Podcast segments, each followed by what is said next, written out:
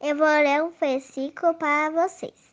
O amor nunca desiste, nunca perde a fé, tem sempre esperança e persevera em toda circunstâncias.